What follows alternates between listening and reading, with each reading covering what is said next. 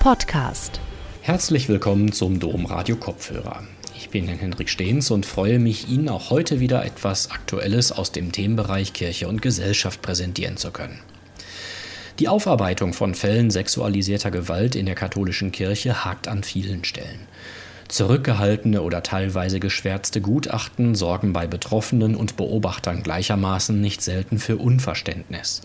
Hinzu kommt eine sehr leidenschaftlich geführte Diskussion über die Notwendigkeit und die konkrete Gestaltung von Reformen. Fest steht aber für alle, dass es nach dem Bekanntwerden von sexualisierter Gewalt in Einrichtungen und Gemeinden nie mehr so sein wird, wie es vorher war. In der Karl-Rahner-Akademie in Köln diskutierten im Juni 2021 zu diesem Thema Pater Klaus Mertes, ehemaliger Schulleiter des Canisius-Kollegs in Berlin, Johanna Beck, Mitglied im Betroffenenbeirat der Deutschen Bischofskonferenz, Markus Hofmann, Generalvikar des Erzbistums Köln und Ulla Stollenberg, Supervisorin in der Diözesanstelle Pastorale Begleitung im Erzbistum Köln. Moderator der Veranstaltung war Akademieleiter Norbert Bauer. Wunderschönen guten Abend aus der Karana Akademie. Ich freue mich, wieder Menschen hier im Saal begrüßen zu können. Das geht ja neuerdings wieder. Und ich freue mich natürlich auch, die zahlreichen Zuschauer und Zuschauerinnen zu Hause an den Bildschirmen begrüßen zu können. Und heute besonders auch die Vertreter und Vertreterinnen der Presse, die sich zahlreich zugeschaltet haben. Herzlich willkommen zu unserer letzten Veranstaltung in diesem Programmjahr. Und diese Veranstaltung greift das Thema nochmal auf, was in den letzten Monaten nicht nur die katholische Öffentlichkeit sehr stark interessiert und bewegt hat. Die Aufarbeitung der Verbrechen der sexualisierten Gewalt in der katholischen Kirche. Und ich freue mich sehr, heute Abend vier Menschen begrüßen zu können, sowohl hier im Saal als auch digital zugeschaltet, die jeweils Expertinnen sind, was das Thema Aufarbeitung angeht. Ich begrüße in der alphabetischen Reihenfolge in Stuttgart Frau Johanna Beck. Sie ist Literaturwissenschaftlerin und hat Geschichte studiert in Würzburg und auch im Rheinland, in Aachen. Also sie hat die rheinländische Mentalität kennengelernt, wie sie uns eben erzählt hat im Vorgespräch. Jetzt studiert sie aber auch Theologie. Sie publiziert unter anderem in ihrem Blog mit dem Namen Madame Survivante das war zu einer Zeit, hat sie den Blog gewählt, unter diesem Pseudonym zu schreiben, bevor sie mit ihrem Klarnamen auch über ihre Erfahrungen, ihre schlimmen Erfahrungen geschrieben und gesprochen hat. Seit November ist sie im betroffenen Beirat der Deutschen Bischofskonferenz. Auch sie ist Sprecherin des betroffenen Beirats und in dieser Rolle auch beim synodalen Weg engagiert. In diesem Frühjahr wurde sie auch gewählt ins Zentralkomitee der deutschen Katholiken als Einzelpersönlichkeit und in ihrer Heimat in Stuttgart engagiert sie sich auch im Kirchengemeinderat der Kirchengemeinde St. Eberhard. Frau Berg, herzlich willkommen, dass Sie, schön, dass Sie dabei sind. Vielen Dank, ich freue mich. Dr. Markus Hofmann brauche ich Ihnen nicht vorzustellen, auch wenn er eben gestanden hat, er ist zum ersten Mal in der Karana-Akademie, aber es ist ja nie zu spät, hier zu kommen. Er ist der Generalvikar des Erzbistums Kölns, also der oberste Verwaltungsmann des Erzbistums. Er leitet das Generalvikariat, wo etwa 600 Männer und Frauen arbeiten. Er ist aber auch, so sagt er selbst, und so ist auch die Amtsbeschreibung, das alter Ego des Erzbischofs. Und er ist Mitglied im Domkapitel. Schön, dass Sie die Einladung angenommen haben. Vielen Dank. Der nächste Gruß geht nach Berlin. Pater Klaus Mertes brauche ich eigentlich auch nicht vorzustellen, ich tue es aber trotzdem. Er war Leiter des Canisius-Kollegs und hat dort mit angestoßen die Aufdeckung des Missbrauchs. Er war von 2000 bis 2011 dort Rektor. Danach war er in Bayern, in St. Blasien, jetzt wieder in Berlin gelandet und leitet da das Ignatiushaus. Er hat, das wissen Sie, vor kurzem das Bundesverdienstkreuz erhalten für sein Engagement, was die Aufklärung angeht. Er ist auch Publizist, er schreibt zahlreiche Bücher. Vor kurzem ist dieses kleine Buch erschienen, den Kreislauf des Scheiterns durchbrechen, damit die Aufarbeitung des Missbrauchs am Ende nicht wieder am Anfang steht. Und er ist Mitherausgeber der Stimmen der Zeit. Herzlich willkommen, Gruß nach Berlin.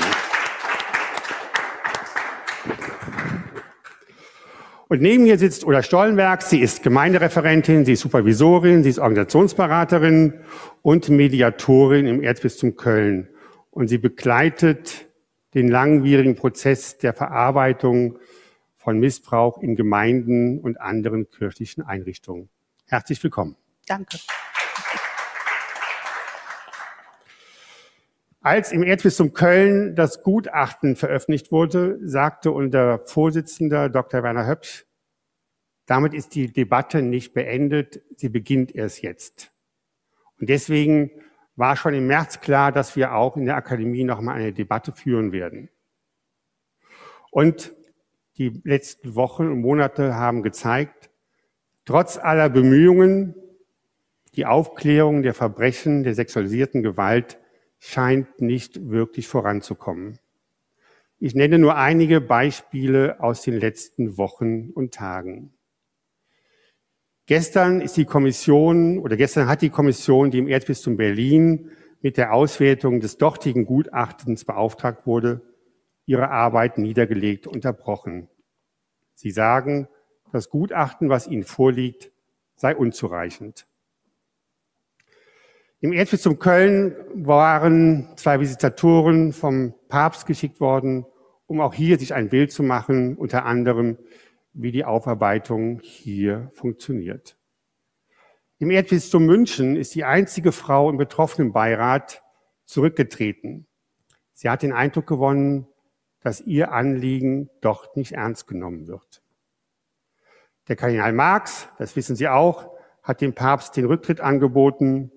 Der Papst hat den Rücktritt nicht angenommen und hat in seinem Brief an Kardinal Marx betont, dass es nicht die Untersuchungen sind, die uns retten. Wir könnten zu allen Fragestellen heute Abend wahrscheinlich ausführlich diskutieren. Wir haben uns aber auch mit denen, die heute Abend mit auf dem Podium sind, entschieden, vor allen Dingen eine Fragestellung in den Blick zu nehmen. Und dafür steht ein Begriff, nämlich die Kirche als irritiertes System.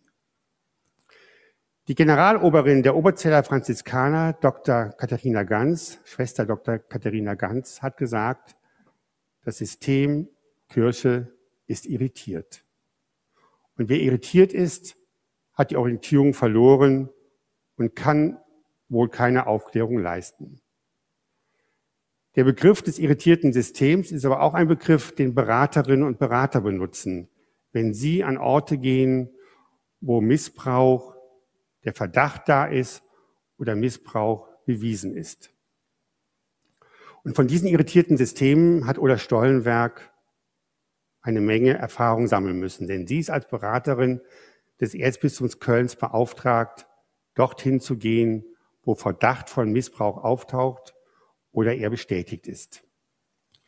Das war auch so ein Anlass für heute Abend, ein Interview mit ihr im Domradio über ihre Erfahrungen zu sprechen, die sie vor Ort macht und die zu übertragen auf die Aufarbeitung im Erdbistum Köln und darüber hinaus in Deutschland. Und so wird der Abend wie folgt aussehen, dass ich zunächst mit ihr spreche, einige Minuten, zehn Minuten etwa, ihre Erfahrungen abklopfe über irritierte Systeme. Danach haben die drei anderen Podiumsteilnehmerinnen und Teilnehmer die Gelegenheit, aus Ihrer Perspektive fünf Minuten jeweils das zu berichten, was Sie in Ihren irritierten äh, Systemen wahrnehmen und beobachten. Und danach werden wir hier diskutieren, wie wir aus diesem Kreislauf herauskommen können. Und zum Ende sind auch Sie wieder eingeladen, mitzusprechen. Die Veranstaltung dauert 90 Minuten, auch weil danach eine andere Veranstaltung sein wird. Die 90 Minuten dauert Fußball und wir sind oft vorher gebeten worden, doch pünktlich fertig zu sein. Dafür werde ich als Moderator auch sorgen. Also zunächst, Frau Stollenberg, Unabhängigkeit und Transparenz. Erst müssen wir, oder will ich betonen, dass wir uns kennen seit vielen Jahren. Wir waren Kollegen, Kolleginnen. Von daher bin ich an solcher Stelle immer klar zu machen oder offen zu machen, dass wir uns nicht zum ersten Mal begegnen. Die zweite Bemerkung, auch direkt die erste Frage, der Unabhängigkeit. Unabhängigkeit spielt bei Aufarbeitung eine große Rolle. Und als ich meinen Kolleginnen erzählte, dass sie beim Erzbistum Köln angestellt sind, in Gemeinden gehen, da beraten, war direkt die Frage, kann die das überhaupt? Kann die unabhängig beraten? Ich denke ja, sage ich mal so. Ähm, aus dem einfachen Grund, auch externe Berater, die das gegen Honorar tun, kriegen Honorar von, von der Kirche. So. Und müssen gegebenenfalls um ihren Auftrag bangen. Äh, meine Unabhängigkeit als Beraterin verstehe ich als eine doppelte Loyalität. Natürlich bin ich auch dem Erzbischof zu einer Loyalität verpflichtet, selbstverständlich. Ähm, aber ich bin genauso den Systemen, die ich berate, zu einer Loyalität verpflichtet. Und das wird in den Kontrakten auch sehr deutlich gemacht. Wenn ein, eine Person oder ein Gremium, eine Gruppierung sagt, ich möchte gerne unabhängig also von einem externen Menschen beraten werden, dann ist es überhaupt kein Problem, weil es gibt externe Berater, die notfalls auch meine Dienststelle vermitteln kann, wenn die Leute niemanden kennen, den sie von sich aus ansprechen können. Ich bin auch in einem Fall mal zusammen mit der Ursula Enders von, der Zart, von Zartbitter rausgefahren, weil wir das Gefühl hatten, es ist wichtig, dass es einerseits die Binnenperspektive gibt und andererseits die externe Perspektive. Auch das ist eine Möglichkeit. Sie waren am Montag in Odenthal. Mhm. In Odenthal ist vor kurzem bekannt geworden, dass der langjährige Pfarrer da, so wird gesagt, eine junge Frau vergewaltigt hat über Jahre hinweg. Dieser Fall hat die Gemeinde sehr überrascht und auch da gab es jetzt einen Abend, wo sie hingefahren sind, um zu einem Gespräch einzuladen mit der Gemeinde. Jetzt können Sie natürlich von dem Abend nicht berichten, weil der vertraut ist, aber Wahrscheinlich erleben Sie bei diesen Gesprächen immer ähnliche Muster. Mhm. Wenn Sie in eine Gemeinde fahren oder in eine Schule, was erleben Sie da? Zunächst mal ganz viel ähm, Informationsbedürfnis. Deswegen war ich in Odenthal auch nicht alleine, sondern zusammen mit der Interventionsbeauftragten. Ähm, manchmal fährt auch außer der Interventions- oder fuhr in der Vergangenheit außer der Interventionsbeauftragten auch der Personalverantwortliche mit, ähm, weil die Leute Fragen haben, die wollen ganz viel wissen. Natürlich kann man zu den Details des Falles nichts sagen. Aber die Interventionsstelle kann was zu ihrer Arbeit sagen. Das interessiert die Leute ja auch. Wie, wie, wie kommt ihr zu Informationen? Mit wem habt ihr ge gesprochen? Jetzt nicht unbedingt Personen, aber von den Rollen her, mit wem habt ihr gesprochen? Ähm, wie läuft denn so ein Verfahren? Und wieso kann bei einem verstorbenen Pfarrer die Staatsanwaltschaft nichts mehr machen? All solche Fragen sind von hohem Interesse und sofort hinterher und im Zweifelsfall auch noch stärker. Es gibt unglaublich starke Emotionen, ähm, die meistens, in den allermeisten Fällen, äh, in sehr unterschiedliche Richtungen gehen. Nämlich die einen, den, die sagen, wir müssen dringend, dringend was tun für den Betroffenenschutz. Ähm, und die anderen, die sagen, wir müssen dringend was tun, dass der Ruf des beschuldigten Pfarrers wiederhergestellt wird. Es gibt es beides. Und dann passiert sehr häufig, wenn das nicht gut gehalten wird, so möchte ich es mal sagen, dann passieren in den Gemeinden Spaltungen, die möglicherweise auch, wenn sie erstmal tief genug sind, kaum noch zu korrigieren sind. Und ja, genau. Also das sind so die Hauptdynamiken, die da passieren. Manche verfallen in Lähmung, manche verfallen in Hyperaktivität, was übrigens auch äh, eine bei traumatisierten Menschen auch eine Traumafolge ist. Dieses Erstarren, Freezing nennt man das, oder eben Hyperarousal, also rumrödeln, was dann oft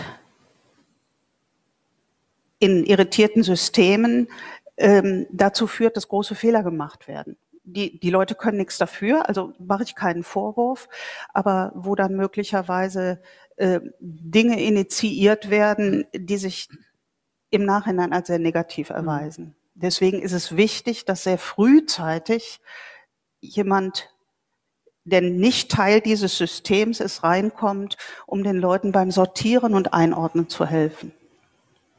Wie können Sie sich erklären, dass wenn so ein schlimmer Fall auftaucht und ja auch bewiesen ist, dass trotzdem die Spaltung da ist und nicht alle auf Seiten der Betroffenen stehen, sondern auch es viele Menschen gibt, die auf Seiten des Beschuldigten stehen?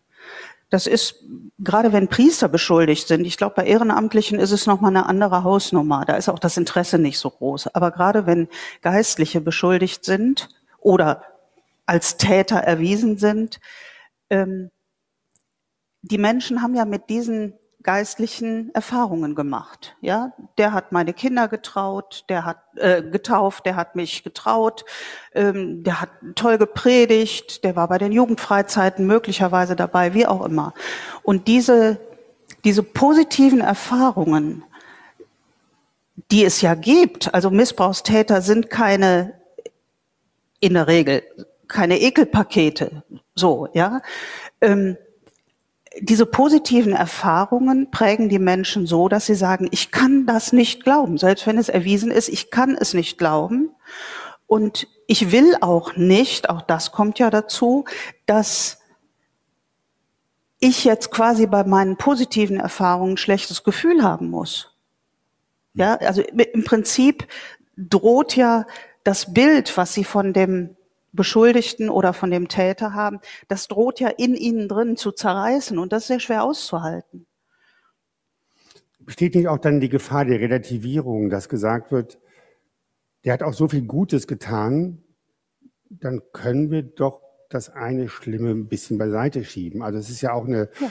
auf der höheren Ebene, dass man sagt, die Kirche tut so viel Gutes und jetzt gucken alle nur auf den Missbrauch genau das ist die Tendenz. Also das erlebe ich immer wieder, dass es Personen gibt, das ist nicht unbedingt die Mehrheit, äh, je nachdem. Also es gab auch schon mal Gemeinden, wo das eine große Mehrheit war, zumindest eine sehr starke Gruppe, die das, die, die sich schlicht weigert, das zu glauben, auch wenn es erwiesen ist mhm. oder auch wenn der Beschuldigte es selber zugegeben hat. Das war in diesem einen Fall so, der schon Jahre zurückliegt. Ähm, ja, das, das ist Teil der Spaltung. So, das passiert. Und dann ist natürlich Aufgabe von Beratung, da eine ganz klare Rangfolge der Parteilichkeit einzunehmen, wo an allererster Stelle wir als Berater ähm, uns intensiv dafür einsetzen, dass die betroffenen Perspektive an erster Stelle steht. Ja? An zweiter Stelle, das mag jetzt von einer Frau, die beim Erzbistum arbeitet, verdächtig klingen, aber es ist so. An zweiter Stelle der Parteilichkeit steht durchaus auch der Schutz der Institution, weil die Institution selber kein Täter ist, sondern nur eine Umgebung schafft, die ähm, es erleichtert oder erschwert, dass da Missbrauch passieren mhm. kann. Aber die Institution selber, Kirche, braucht natürlich auch ihren Schutz. So. Und an dritter Stelle steht die Parteilichkeit für die Beschuldigten, die als Menschen auch eine Menschenwürde haben, selbst wenn sie die selber beschädigt haben, möglicherweise. Aber diese Würde ist im Blick zu behalten. Aber in der Reihenfolge. Mhm. Zuallererst die Betroffenen. Vielen Dank bisher für den ersten Bericht. Wir werden darauf zu sprechen kommen. Und jetzt sind die anderen drei gefragt, gebeten, aus Ihrem irritierten System zu berichten. Ich würde gerne erst Pater Klaus Mertes fragen, als Sie 2010 nee. das angestoßen haben, dass im Kolleg aufgearbeitet wird, haben Sie ja zwei Institutionen im Blick haben, gehabt wahrscheinlich. Die Schule und Ihren Orden. Und wahrscheinlich haben Sie beide irritiert. Können Sie was davon berichten? Ja, aber ich kann darüber nicht sprechen, ohne über das zu sprechen, was vorher geschehen ist, wenn ich das kurz darf. Ja. Ähm, weil da für mich der entscheidende Punkt ist. Ich habe immer das Gefühl, dass bei der Aufarbeitung, wenn ich nachträglich schaue, äh, alles hängt daran, ob der erste Knopf in die erste Schlaufe kommt und nicht in die dritte oder vierte, weil es dann oben falsch rauskommt. Und das erste ist meines Erachtens das Verhältnis, die, die, die Positionsbestimmung äh, der verantwortlichen äh, Person in der Institution gegenüber dem Opferbericht. Das war ja bei mir der Fall, dass drei Männer zu mir kamen, einer von die Matthias Katsch, äh, und mir eben äh, die Missbräuche erzählten. Und ähm, äh, da gab es zwei, äh, äh, zwei wesentliche Dinge, die zu entscheiden waren. Die erste Entscheidung war, glaube ich. So. Und äh, es ist ja ganz klar, in dem Moment, wo ich mich entscheide, ich habe zwei Möglichkeiten. Entweder ich sage, mm ich habe das gehört, ich höre mir jetzt die andere Seite an und dann entscheide ich mich, ob ich glaube. So, das ist die erste Entscheidung, die treffen. Und die kann nicht in jedem Fall immer die gleiche sein, um es klar zu sagen. Ich konnte, die Berichte waren in diesem Fall so, dass sie mich, äh, dass ich, äh, das ist, äh, wie soll ich sagen, ähm, einfach ein rein formaler Akt gewesen wäre, zu sagen, nee, ich glaube euch jetzt noch nicht, erst muss ich mal mich herumhören, sondern die Geschichten waren glaubwürdig, dann habe ich das auch zugesagt. Das hat mir dann nachträglich den Vorwurf eingetragen, ich hätte die Unschuldsvermutung nicht äh, beachtet. Das ist ein großes und komplexes Thema. Das nächste, der nächste Punkt ist, in dem Moment, wo ich mich entscheide zu glauben, glaube ich ja nicht nur den Betroffenen ihre Geschichte, sondern meine Entscheidung zu glauben hat ja gewaltige Konsequenzen für mein persönliches Verhältnis, nicht nur zu den beschuldigten Personen, sondern auch zu den ehemaligen Oberen, die damals eben unangemessen reagiert haben und die für mich hohe Autoritätspersonen sind, äh, mit, der, mit großer Geschichte, großer Reputation und natürlich auch zu äh, meinen eigenen Kolleginnen und Kolleginnen und so weiter und so fort. Also ihnen zu glauben bedeutet, hat eine, hat eine massive Konsequenz für meine persönlichen Beziehungen in meinem Umfeld. Also die Spaltung beginnt schon da, wenn man so will. Das ist sehr entscheidend. Da hilft mir auch immer der Vergleich mit Familie. Wenn ich als äh, Mutter erfahre, dass mein Bruder meine Tochter äh, äh, missbraucht und ich glaube das meiner Tochter, dann verändert das ja sofort mein Verhältnis zu meinem Bruder und zwar ganz grundlegend. Das ist ja eine ganz, ganz gewichtige Entscheidung. Zu glauben, einem, äh, äh, einer betroffenen Person hat für die Person, die glaubt, erhebliche Konsequenzen. Also es ist ein hochernster Vorgang. Äh, das, das, wäre das Erste, was ich dazu sagen hatte. Und das Zweite war, da bin ich jetzt bei dem Schlüsselthema äh, Unabhängigkeit, äh, das mich ja umtreibt, auch insbesondere vor dem Hintergrund der Instrumentalisierungen, die in der Diözese Köln gegenüber Betroffenen stattgefunden haben, nämlich der Wunsch der Betroffenen damals ähm, schon auch an der Aufarbeitung beteiligt zu werden. Und ähm, äh, und da kommen wir an ein großes Thema, auf, das, auf das wir hoffentlich noch sprechen werden. Und da war für mich äh, wichtig, also ich bin sehr, um es klar zu sagen, natürlich äh, geht Aufarbeitung nicht ohne Beteiligung der Opfer. Aber ich muss meine Rolle darin klären. Ich bin, ich stehe nicht Schulter an Schultern mit den Opfern, um etwas aufzuklären, sondern ich stehe als Vertreter der Institution Schulter an Schulter mit den Tätern auf der Täterseite. Und da würde ich auch äh, Ihnen, Frau Stollenberg, äh, vielleicht könnten wir darüber noch mal tiefer diskutieren, zu sagen, was, was hier Institutionsschutz bedeutet. Die Institution hängt in der Tat mit drin. Und zwar verantwortlich. Und zwar, ähm, äh, äh, und zwar durch das Vertuschen, auch durch die tieferen systemischen Ursachen, die dahinter stecken. Und das ist ja dann auch wieder eine tiefe Infragestellung. Das heißt, ich muss, so sehr der Wunsch da ist, sich als Kirche oder als Institution oder als Canisius-Kolleg zusammen mit den Opfern als Opfer der Täter zu fühlen, ist absolut entscheidend, sich auf die Seite, also systemisch gesprochen, nicht inhaltlich, auf die Seite der Täter zu stellen und den Opfern zu sagen, ja, ihr seid mit euren Forderungen, mit eurer Wut, mit eurer Anklage an der richtigen Adresse. Man kann die Anklage nicht einfach weiterleiten an die Täter. Das ist ein, ein, äh, das ist ein ganz, ganz entscheidender Punkt. Und ich hatte deswegen auch gesagt, äh, den, äh, den drei Herren, das war meine zweite Entscheidung, leider äh, die, äh, die, äh, der Wunsch war, ich verkürze, äh, dass Sie selbst die Aufarbeitung übernehmen, indem ich, indem ich Ihnen die Adressen gebe der ehemaligen Schüler, die Sie dann anschreiben wollten. Das ging allein aus datenschutzrechtlichen Gründen nicht, aber das war nicht der eigentliche Grund, warum ich Nein gesagt habe, sondern ich habe Nein gesagt, weil ich sagte, ich kann nicht vor die Schülerschaft und die Elternschaft treten und die Betroffenen eine Mitverantwortung für Entscheidungen mit hineinnehmen, die ich ja gegenüber den Schülern vertreten muss und den Eltern. Die Eltern haben ja mir ihre Kinder anvertraut und nicht Betroffenen, ehemaligen Schülern. Äh, und diese Klärung ist ganz entscheidend. Äh, und äh, so habe ich dann mich also vor den Betroffenen bekannt als Vertreter der Täterseite und signalisiert, ich bin die richtige Adresse, wenn Forderungen kommen.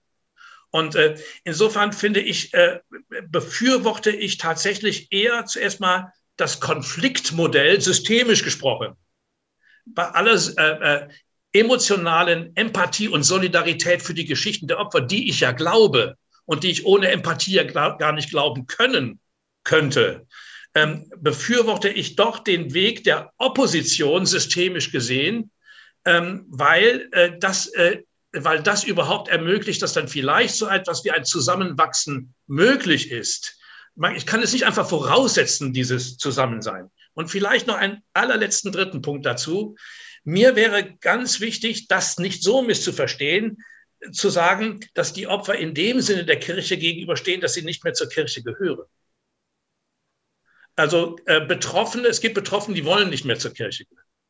Aber es gibt ganz viele Betroffene, die gehören zur Kirche, und da gibt es ja auch, äh, äh, äh, Missbrauch hat ja auch immer den Aspekt der Ausgrenzung, weil Betroffene mit der Geschichte, die sie zu erzählen haben, in der Kirche nicht willkommen sind. Und mit der Kirche meine ich jetzt nicht nur die Verantwortlichen, sondern so wie Frau Stollenberg sagt, zum Beispiel auch die Gemeinden. Die Gemeinden wollen ja nicht hören, was so schrecklich war mit dem Priester oder was so schrecklich ist in dieser oder jener geistlichen Gemeinschaft oder in diesem oder jenem Orden oder in dieser oder jener Ordensschule, weil das ja alles so toll ist. Und dieses, äh, aber die, dieses Schweigen müssen grenzt Opfer aus. Und deswegen ist es wichtig, ähm, die Betroffenen immer auch in einem bestimmten Sinne wiederum eben als zugehörig zu, äh, äh, äh, zu verstehen, um ihnen dann wieder Wege der Zugehörigkeit zu ermöglichen. Das muss ja auch Ziel der Aufarbeitung sein. So, das wären mal drei Punkte. Ich könnte zehn weitere anfügen. Wir werden da nachher später darauf eingehen.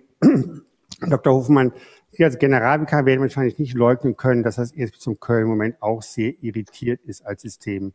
Sie bekommen das ja in der Bistumsspitze mit. Wie erleben Sie das? Wie erklären sich diese starke Irritation?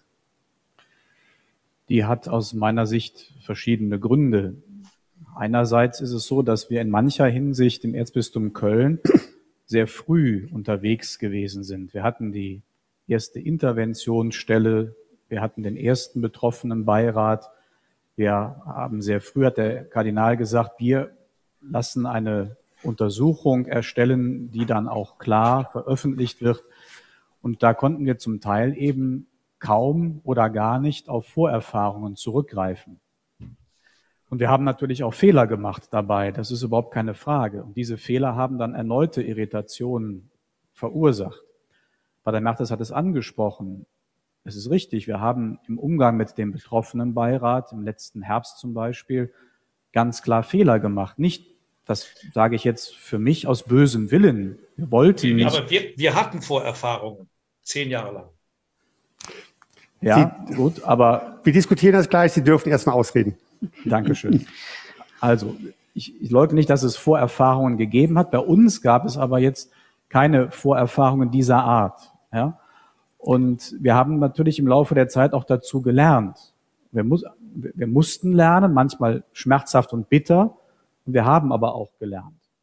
Und äh, das entschuldigt jetzt nicht die negativen Folgen, die aus den Fehlern entstanden sind, die zum Teil eben aber auch zu erklären sind aus dem, was Frau Stollenberg gesagt hat, was Pater Mertes schon gesagt hat, dass Irritationen erstmal natürlich durch das Verbrechen der sexualisierten Gewalt auftreten. Das heißt auch die Frage, ähm, ja, wenn in einem Bistum klar wird, das sind nicht vereinzelte Fälle aus der Historie, sondern hier sind Menschen betroffen als Täter, als Beschuldigte, die bekannt sind, die auch über die Grenzen einer Gemeinde hinaus im ganzen Bistum bekannt sind, die verantwortliche Positionen inne gehabt haben, und dann auf der nächsten Ebene, jetzt bei uns mit dem Versuch der Aufarbeitung, es sind auch ja jetzt Verantwortungsträger angeschaut worden, die selber keine Täter von sexualisierter Gewalt sind, das wird ihnen jetzt nicht vorgeworfen, die aber im Umgang mit solchen Fällen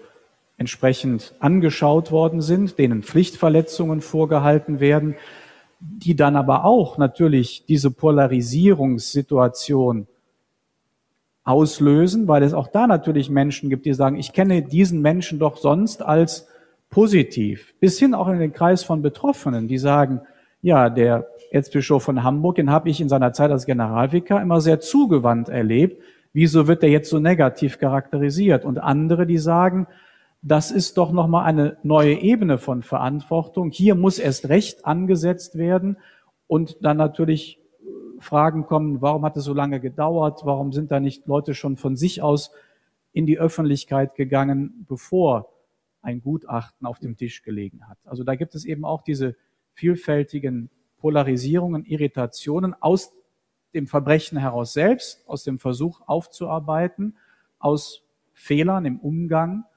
die dann entstehen. Und das setzt sich bis heute fort, weil es natürlich auch etwas ist, wo man auch nicht einfach ein Rezept hervorholen kann. Jeder Einzelfall und jede Konstellation ist auch nochmal natürlich individuell zu beurteilen.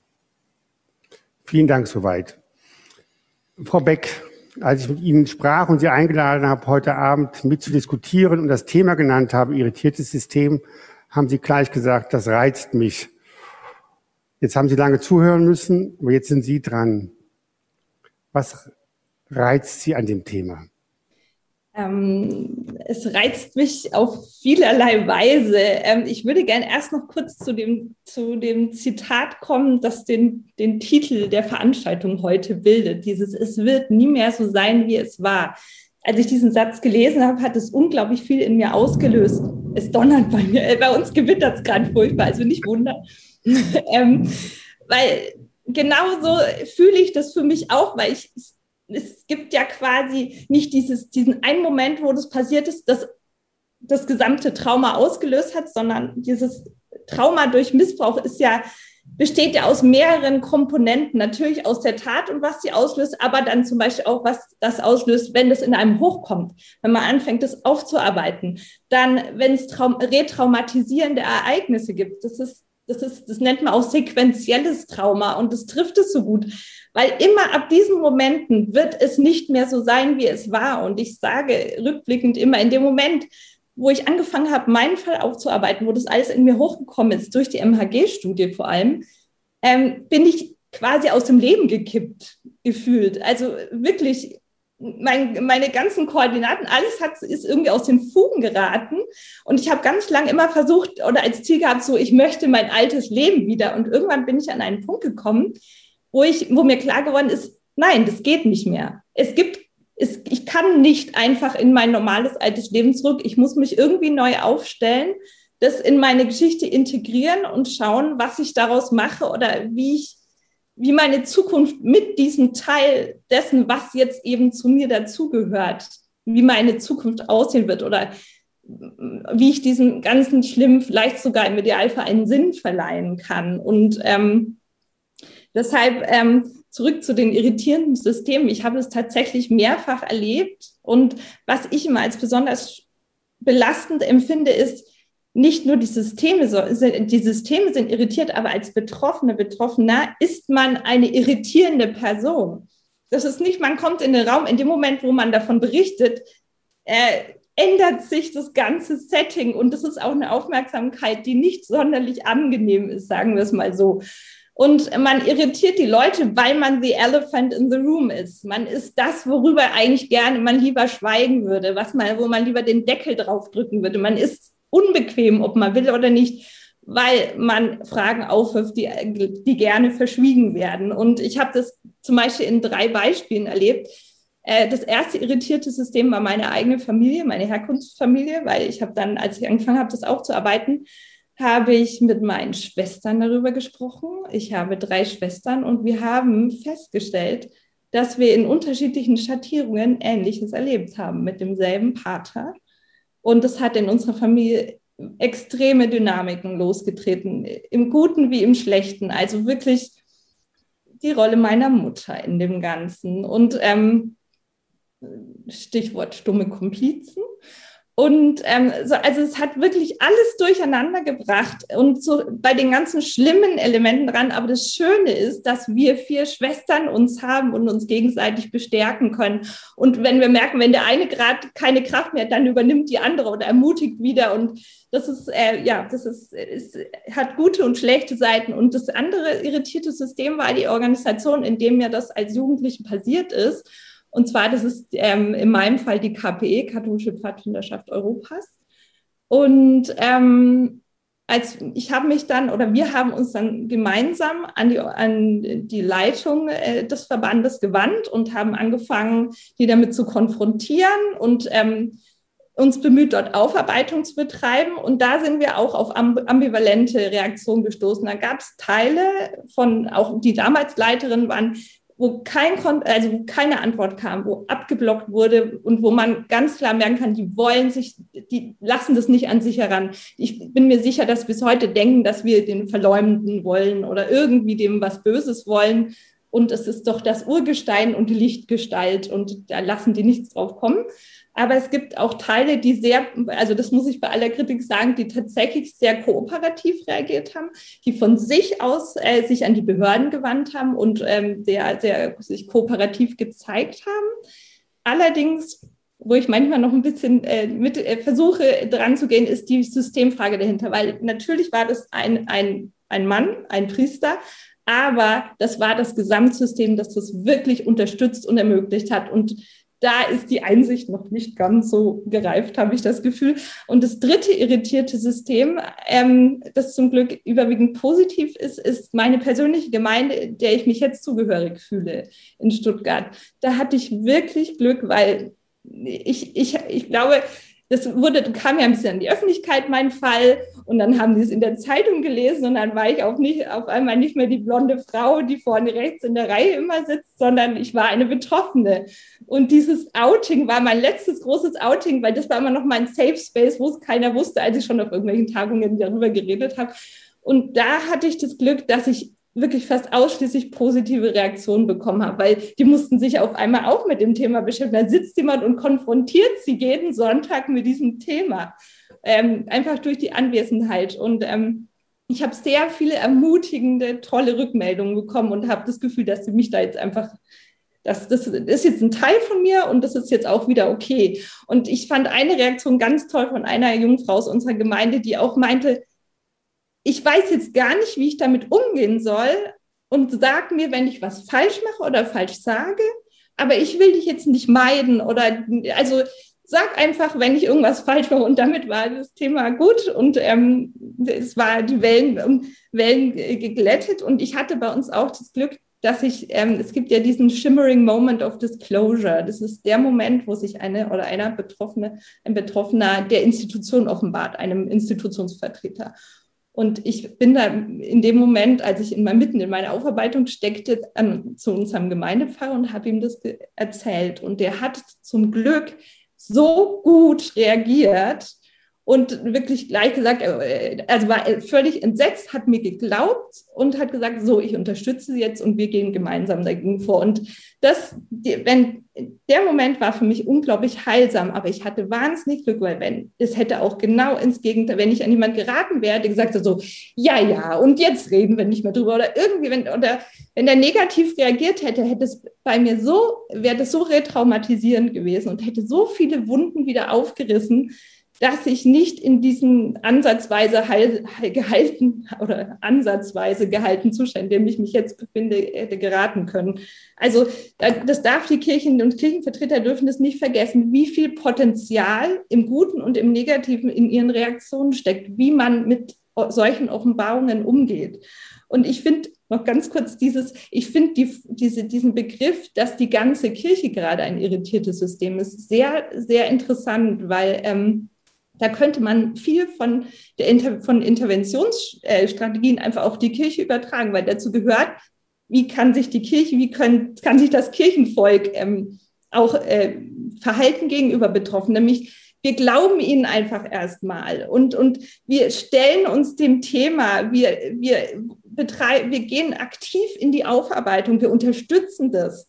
Und, und wir stellen die Betroffenen in den Mittelpunkt und versuchen das so sensibel und kompetent mit ihnen umzugehen, dass sie hier wieder einen Platz bekommen können, wenn sie möchten. Aber natürlich nur, wenn sie möchten. Und es ist auch in Ordnung, wenn sie das nicht möchten. Und dass man das dann auch einfach akzeptiert. Und natürlich, dass man Verantwortung übernimmt, dass Konsequenzen gezogen werden, wo wir wieder zum Beispiel in Köln werden, wären, wo man wirklich sagen muss, ähm, was jetzt zum Beispiel die ganze, also die ganz, der ganze Umgang mit Betroffenen angeht. Natürlich ist es immer wieder teilweise ein Experiment oder es ist was, was noch nicht da in der Form genauso da gewesen ist.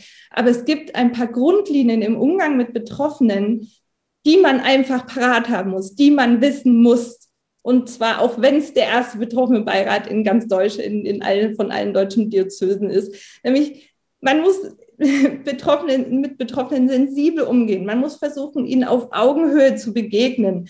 Man muss man darf, sie, man darf sie nicht für irgendwas instrumentalisieren. Das darf man nicht machen und man darf nicht, ähm, nicht Dinge tun, die retraumatisierend auf sie wirken, weil Missbrauch ist Instrumentalisierung. Das ist benutzt werden und das muss auf jeden Fall ver vermieden werden. Und man muss sich wirklich bemühen, ihn, sie als unabhängiges Gremium auch wahrzunehmen und eben nicht, nicht als Label zu benutzen, so der, der, die Betroffenen haben das abgesegnet oder so. Also insofern so ein paar Basics ähm, soll, sollte, sollten grundsätzlich da sein und auch beachtet werden. Und noch ein letzte, eine letzte Bemerkung.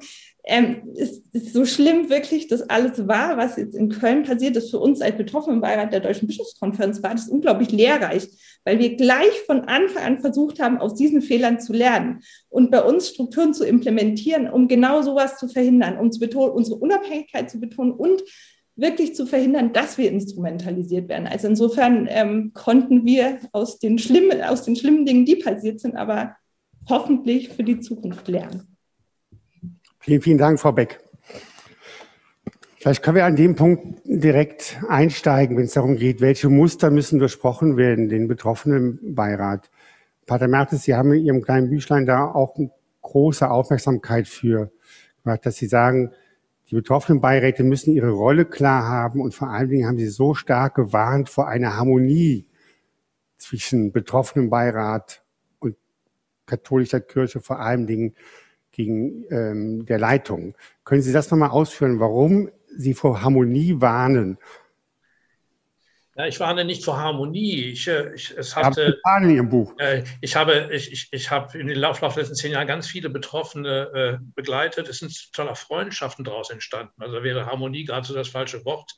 Und auch äh, Gefährtenschaft. Ähm, also das ist nicht der Punkt. Ich warne vor dem Harmoniewunsch, den ich selbst in mir als äh, Institutionsleiter spüre, weil es weil ja Betroffene auf, äh, sind die Träger dessen, was ich persönlich nennen würde, die Autorität des Leidens. Also aufgrund ihrer Geschichte, aufgrund ihrer Wunde haben sie eine Erfahrung gemacht, die in dem Moment, wo sie die Kraft finden zu sprechen, ihnen natürlich auch äh, eine, eine hohe Glaubwürdigkeit zukommt und, äh, und, der, äh, und, und, der, ähm, und und sie natürlich dann zur Empathie äh, ähm, sozusagen darin äh, sozusagen auf äh, sozusagen durch ihr das, durch, durch die Wunde selbst sozusagen die Empathie auslösen ja auch in der Öffentlichkeit. Und dann ist es für die beschuldigte Institution nichts schöner als zu sagen wir und die Opfer gemeinsam. Und dann hat man sich schon die Legitimation von den Betroffenen geholt. Ähm, Lieber Herr Generalvikar, ich will nicht zu scharf drauf dringen, aber es war für mich so der eine Punkt, da ist mir schon ähm, einfach, äh, äh, da hat es mich schon geschüttelt, lange bevor das Ganze losging, äh, dann äh, im letzten Jahr, als der Herr Kardinal äh, immer in, dem, in den ähm, Medien auftrat und sagte, die Opfer helfen uns jetzt bei der Aufarbeitung. Ich würde, das, das wäre so für mich so ein Punkt, den Frau Beck anspricht, ist das, das die angemessene Formulierung? Um äh, die Kooperation äh, zu schreiben. Ich finde, es ist nicht die Aufgabe von Opfern der Institution zu helfen, sondern es ist zunächst einmal die Aufgabe der Institution, den Opfern zu helfen, beziehungsweise äh, noch genauer sagen, auf ihre Forderungen einzugehen. Auf, äh, und sie im einen Falle Ja sagen, aber natürlich in der Freiheit auch im anderen Falle Nein zu sagen. Und dann gibt es eben keine Harmonie und das muss man dann eben aushalten. Aber in, äh, da, da, liegt, da liegt der Punkt für mich. Und ich glaube, im Harmoniewunsch, den ich von mir selbst her kenne, als Vertreter der Institution, der sich gerade in seiner hundertprozentigen äh, sozusagen Identifikation mit dem Amt, das er innehat, zeigt, ist der Harmoniewunsch besonders stark und deswegen muss man da besonders vorsichtig sein. Ich stehe ja am Ende auch nochmal vor den Betroffenen. Ich rede jetzt als Rektor des Canises-Kollegs, aber genauso als katholischer Priester, ja auch vor den Opfern in der Verantwortung dafür, warum ich zu der Institution stehe, die ich repräsentiere, in dem, worin sie zugleich dann auch noch einmal Schuld auf sich geladen hat durch Vertuschung und so weiter und so fort. Ich kann ja nicht einfach sagen, ich finde die Kirche auch schrecklich. Oder, oder einfach mit, der, mit, mit, äh, äh, mit Betroffenen zusammen, also in Kirchenkritik einsteigen. Ich habe zwar auch Kirchenkritik, die inhaltlich identisch ist mit vieler Kritik, die Betroffene aus ihrer eigenen Erfahrung heraus nochmal verstärken, aber das ist nicht meine Aufgabe in der Kommunikation mit den Betroffenen, sondern ich muss die Institution repräsentieren und da ist ein Konflikt. Und die Harmonie, äh, die Harmoniesucht führt dazu, dass ich mich dann letztlich wiederum vor den Betroffenen als Vertreter der Institution verstecke und dann nicht mehr ansprechbar bin. Wenn eine Distanz notwendig ist zwischen Betroffenen, Beirat und Bistum, General, mir ist aufgefallen, dass Kontaktadresse des Betroffenenbeirats im Erzbistum Köln lautet betroffenenbeirat.erzbistum-köln.de. Als wäre es fast eine Einheit. Da wäre also die Domain des Erzbistums Kölns benutzt, ist sozusagen Teil der Institution. Und jetzt weist Pater Merz darauf hin, das soll eben nicht sein. Äh, ist dieses, diese E-Mail-Adresse ein Symbol für diese fehlende Distanz? Ja, die entscheidende Frage wäre, wenn ich ganz kurz sagen darf, die Frage, wie kommt der betroffene Beirat zustande? Das ist mehr als der Name. Ja. Also ich kann gerne versuchen, darauf einzugehen. Also diese E-Mail-Adresse existiert. Es ist aber ganz klar geregelt, dass zum Beispiel niemand vom Erzbistum, von der Verwaltung oder so jetzt Zugriff auf diese Adresse hat. Das heißt, hm. dass die, äh, dass die Nutzung dieser, dieses Postfaches ganz in der Hoheit des betroffenen Beirates steht. Und falls aus technischen oder anderen Gründen irgendetwas nötig wäre, wird das eben entsprechend äh, rückgekoppelt und rückgesprochen. Also man kann natürlich jetzt sagen, das sieht aber so aus, als ob, das verstehe ich, ja. Aber das ist bis jetzt äh, nach meiner Kenntnis noch nicht problematisiert worden. Ich nehme das gerne mit als Anregung, das nochmal zu überprüfen. Nur, wie kommt der betroffene Beirat zustande? Ja, der betroffene Beirat eines Bistums war bei uns in Köln, wie gesagt, der erste seiner Art. Und wir haben aufgerufen, sich zu bewerben. Es kamen Bewerbungen und wir haben dann den Beraterstab, der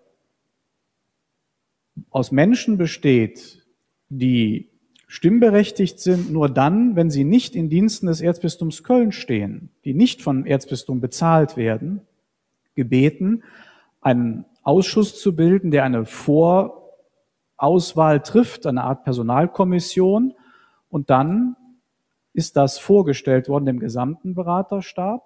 Und dann ist so dieser betroffenen Beirat gebildet worden. Ja. Ich kann die Argumentation von Ihnen, Pater Mertes, gut nachvollziehen. Ich war nun aber auch dabei. Ich war bei verschiedenen Gesprächen des Kardinals mit Betroffenen dabei. Nicht bei allen, aber bei einer ganzen Reihe. Ich bin normalerweise bei den Sitzungen des Betroffenenrates bei dem Teil dabei, wo Sie sagen, da soll jemand von der Kirche dabei sein. Sie haben immer eine Zeit, wo Sie unter sich tagen. Ja? Das finde ich auch wichtig und richtig. Und ist es vollkommen klar, dass ich als Generalvikar, als Priester Teil der Institution bin, die dann auch als Täterinstitution dasteht. Und es war eben nicht die Absicht im vergangenen Herbst, die Betroffenen zu instrumentalisieren. Ich weiß, dass das so von einigen so verstanden worden ist, darf aber darauf hinweisen, dass das nicht alle sind. Und ich darf für mich in Anspruch nehmen, wenn Sie mir das abnehmen, dass es auf jeden Fall nicht die Absicht war ich habe ja schon gesagt, und dabei bleibe ich, dass wir da Fehler gemacht haben. Wir hätten keine gemeinsame Pressemitteilung herausgeben dürfen. Das habe ich verstanden. Das war falsch. Ja? Ich war völlig überrascht von dem Angebot, das aus dem betroffenen Beirat heraus selber formuliert. Ich hätte da nie mit gerechnet. Ich bin sehr unsicher in diese Begegnung gegangen, weil ich der Überzeugung bin, wir dürfen die Betroffenen nicht instrumentalisieren. Wir dürfen auch nicht sagen, Sie helfen uns in dem Sinne aufzuarbeiten, dass Sie das Entscheidende tun und wir nur das tun, was Sie uns sagen. Das wäre auch falsch. Aber ohne die Perspektive der Betroffenen glaube ich nicht, dass wir adäquat aufarbeiten sollten. Wenn die Perspektive nicht da ist, dann würde ich sagen, dann fehlt was Entscheidendes. Das haben wir aber auch aus der MHG-Studie meines Erachtens. Aber gelernt. es geht ja auch um die Konstruktion und die Betroffene aus dem Beirat in Erzbistum München ist zurückgetreten, auch weil sie sich sagte, es kann nicht sein, dass ich mich bewerben muss als Betroffene, zu einem quasi einem Casting muss, um in einen Rat berufen zu werden, der den, den Bischof berät. Da ist ja keine Unabhängigkeit. Ich muss mich bewerben und werde genommen. Das ist wahrscheinlich Grund, der Grundfehler der Konstruktion. Naja, darf ich noch etwas ergänzen, äh, Herr Bauer, ja. wenn Sie München zitieren? Es ist natürlich auch das Problem, das hat sie auch gesagt in München, dass ein größerer Teil der, ähm, der Mitglieder im betroffenen Berat in München selbst Angestellte des Bistums oder Priester sind. Das ist ja auch nochmal ein Thema. Mhm. Frau Beck, aber auch Sie haben sich bewerben müssen beim DBK, oder? Das stimmt. Ich hatte, ich nenne das auch immer fast Casting. Also wir sind jetzt auch nicht, haben uns nicht äh, aus dem Nichts konstituiert, sondern wurden tatsächlich auch ausgewählt von einem ähm, tatsächlich gemischten Gremium, überwiegend nicht, nicht kirchlich Angestellte, aber tatsächlich, natürlich wurde nur ein bestimmter Teil der BewerberInnen eingeladen und es wurde dann natürlich ausgewählt, wo, wobei ich immer sagen muss, die haben uns, also wir wurden tatsächlich sehr spannend zusammengecastet. Also ähm, ich, ich finde uns eine wahnsinnig, äh, eine echt tolle Mischung und ich bin wahnsinnig froh über jeden und jede einzelne aus dieser Gruppe, weil wir so breit, wir sind wirklich so breit gefächert aufgestellt mit so vielen verschiedenen Hintergründen und Herangehensweisen, was uns aber wirklich dadurch, dass wir viel in AGs arbeiten und jeder so sich immer wieder verschiedene zusammenfinden mit verschiedenen Schwerpunkten, wirklich ähm, hoffentlich auch auf vielen Ebenen was erreichen können. Und ähm, natürlich ist, ist das immer, wir sind immer noch nicht unabhängig, wir haben uns nicht unabhängig zusammengesammelt, das stimmt. Aber wir versuchen wirklich, wir haben von Anfang an versucht, wirklich uns als wirklich unabhängiges Gremium zu sehen das eben nicht nur bischöfliche Vorlagen abnickt oder Daumen hoch, Daumen runter, sondern vor allem viel durch eigene Stellungnahmen arbeitet, durch eigene Initiativen, durch eigene Vernetzungen, durch eigen selbstgesetzte Schwerpunkte und es gibt zum Beispiel eine Gruppe oder viele, die sich wirklich in die, ähm, die äh, Anerkennung des Leitzahlungen eingefuchst haben und da wirklich sehr viel auch schon in, in, ins Rollen gebracht haben. Ein Teil von uns, der zum Beispiel in den synodalen Weg sich gerne einbringen möchte, weil wir tatsächlich auch diese, wir sind tatsächlich auch diese Mischung aus kirchenfernen und kirchennahen. Aber toll, toll, toll, wirklich eher, das ist natürlich, natürlich eine Linie, aber bei uns toll, toll, toll noch keine Bruchlinie, dass wir einfach sagen, okay, wir sind breit gefächert aufgestellt und wir gehen das Thema breit gefächert an und, und jede Seite hat ihre Berechtigung und, und, und, und die Unterstützung und ähm, wir versuchen das Thema so komplex wie möglich anzugehen. Aber was natürlich der Idealfall ist, wenn sich, wenn man zum Beispiel Möglichkeiten gibt, dass sich Betroffene für solche betroffenen Beiräte jetzt in den Bistümern zum Beispiel im Idealfall selbst selbst zusammenstellen können. Also zum Beispiel ein gutes Beispiel, finde ich, ist zum Beispiel das Bistum Essen, das jetzt gerade auf den Weg gebracht wurde, wo wirklich natürlich ähm, mit Unterstützung und Bereitstellung der Räumlichkeiten und so weiter des Bistums ähm, Betroffene ausgewählt werden, aber es, die wurden eingeladen, eine breit, breite Menge wurden eingeladen, es sind 40 gekommen und die wirklich von sich aus bestimmen können, wie viele wollen wir in den Betroffenenbeirat und die aus sich heraus, die dann wählen können. Also das ist, finde ich, zum Beispiel schon mal ein gutes Beispiel, dass man versucht, wirklich den, den Betroffenen möglichst viel Eigenständigkeit und möglichst viel Unabhängigkeit ähm, einfach zu ermöglichen. Also das ist, wer, das finde ich, ist ein Beispiel, wo ich wirklich Hoffnung habe. Aber es gibt natürlich in anderen Bistümern, Bistümern muss man wirklich ganz aufpassen, wer hat ausgewählt und wen haben die, äh, die, äh, die Verantwortlichen wirklich ausgewählt. Also da, ähm, das ist ein bisschen das Problem, dass es so, so zerfasert ist. Es gibt noch kein Best Practice, sondern die Bistümer wurschteln jetzt teilweise ein bisschen vor sich hin und jeder kocht sein eigenes Süppchen und da gibt es gute Beispiele und schlechte Beispiele. Es wäre wirklich gut, wenn diese gelingenden Beispiele mehr Schule machen würden und die anderen auch zügig nachziehen würden nach solchen Modellen. Aber es gibt ja inzwischen eine Ordnung von der, auf Ebene der Bischofskonferenz. Ne? Ja, aber, aber die wird nicht ganz, also sie wird ähm, teilweise doch unterschiedlich umgesetzt, sagen wir so. Frau Schollenberg, eine Frage zur Klarheit der Rolle der Leitung und des betroffenen Beirats, der Betroffenen. Ähm, letzte Woche hat der Kardinal einen Brief geschrieben an den Diözesanrat. Ähm, und darin kommt in meinen Augen auch dieses, diese Problematik wird deutlich zutage. Er reagiert auf den Wunsch des Diözesanrates, dass der Erzbischof im Kölner Dom ein Schuldbekenntnis ablegen soll. Und der Kardinal schreibt denn, die Idee findet er auch gut, äh, denn das Wort Schuldbekenntnis nimmt mir nicht in den Mund und sagt, es wird auch stattfinden, denn die Betroffenen, den Betroffenen ist es ein großes Anliegen, diese abscheulichen Taten im Raum der Kirche vor Gott zu bringen, genauso wie mir. Mhm. Da ist wie dieser Schulterschuss des Kardinals mit den Betroffenen. Mhm. Bei der Frage des Schuldbekenntnisses. Wo würden Sie da die Rollenverteilung sehen? Hier hat jemand Musik an. Also nach meiner Überzeugung ist es absolut wichtig, dass die Leitung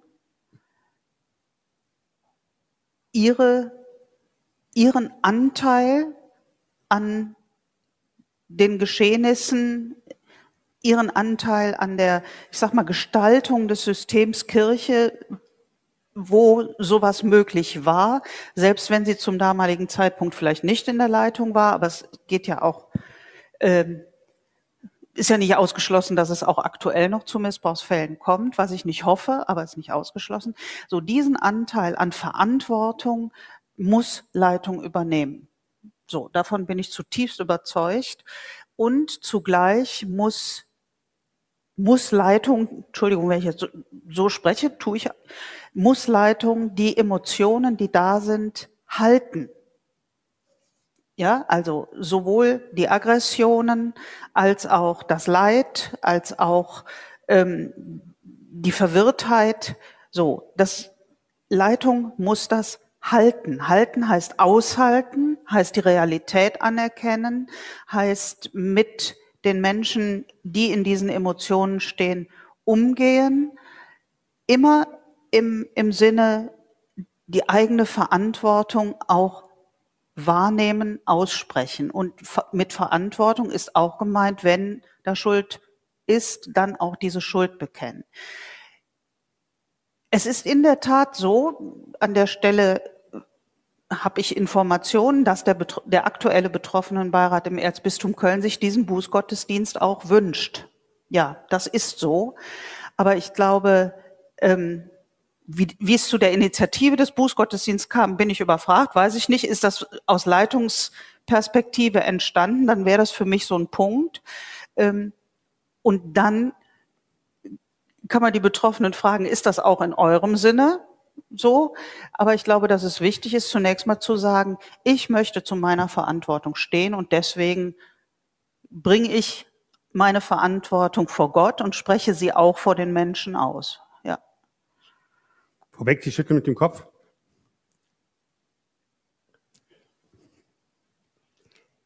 Ich glaube, Pater Mertes hat sich zuerst gemeldet. Ich will nicht so an. Muss Pater Merz auch das Nein, ich gebe Ihnen gerne den Vortritt. Ja, ich, ich finde, das klingt wirklich sehr, sehr schwierig. Und ich finde, da, da sind wir wieder beim Thema Rollenverteilung. Weil das, das, ich, das entzieht sich fast meiner Vorstellungsfähigkeit, äh, mir das zu visualisieren, wie quasi in geschlossener Reihe ein Schuldbeweis. Also, das ist das ist wirklich ein sehr schwieriges, sehr schwieriges Setting. Und man muss auch sagen, das ist ja auch wirklich nur ein kleiner Rest vom ehemaligen ähm, äh, betroffenen Beirat im, im Bistum Köln. Also das sind ja wirklich das, es sind ja ganz andere Grundvoraussetzungen. Und, und ich finde, wenn wir hier wenn wir hier mit Schuld und mit Verantwortung ähm, äh, mit solchen Wörtern jonglieren, da reicht auch ein Bußgottesdienst nicht, da muss so gehandelt werden. Also wenn jemand äh, falsch gehandelt hat und Fehler gemacht wird, dann geht es auch zum Beispiel, Stichwort Köln, nicht nur um juristische Fehler, sondern es geht um ethisch-moralische Verfehlungen, die auch klar benannt und auch Konsequenzen haben müssen. Und, und da, da, da, da würde ich sagen, da ist Kardinal Wölki, ähm, ja, der, der hat da noch einiges zu tun in diese Richtung. Und ja. Ich Darf ich das verstärken, äh, den, äh, von auf, den, auf den Punkt der Frage, den Sie, Herr Bauer, gestellt hatten? Also ich bin der Meinung, ich schlage das mal vor, Leitungspersonen, ob Kardinal oder Rektor des Canisius-Kollegs oder wer auch immer, sollten niemals eine Entscheidung begründen mit dem Hinweis darauf, dass die Betroffenen das auch mittragen oder auch selbst wollen. Ähm, das ist meines Erachtens entscheidend. Und hier geschieht ja noch etwas anderes. Hier wird ja dann sozusagen die Tatsache, dass die Betroffenen das auch wünschen, nochmal eingebracht in einen Diskurs mit dem Diözesanrat. Und dann hat ja das eine bestimmte Funktion wiederum für den Diskurs mit dem Diözesanrat. Und da werden die Dinge vermischt. Mhm. Ich bin aber auch vor allem aus vollem Grunde grundsätzlich dagegen, äh, bei Entscheidungen, die ein äh, äh, äh, Verantwortlicher in der Institution getroffen hat, hinzuweisen auf den Konsens mit Betroffenen. Und zwar deswegen, weil Betroffene ein Anrecht darauf haben, morgen etwas anderes zu denken. Das wäre der allererste Punkt. Und der zweite Punkt ist, wir kommen dann ganz gefährlich immer wieder in die Nähe. Die Betroffenen wollen das auch. Und das ist genau der Text, den Betroffene hören, wenn sie sich an Täter wenden. Da sagen nämlich die Täter, du hast doch gewollt, du hast doch die Nähe zu mir gesucht, du bist doch zu mir in den Gottesdienst gekommen, du wolltest doch zu mir zur Beichte gehen, du wolltest doch. Und dieses, äh, der, der Wunsch, der Wunsch der äh, Betroffenen nach Nähe zur, es gibt ja auch den Wunsch bei Betroffenen zur Harmonie mit der Institution. Der ist ja nicht einfach weg. Mhm.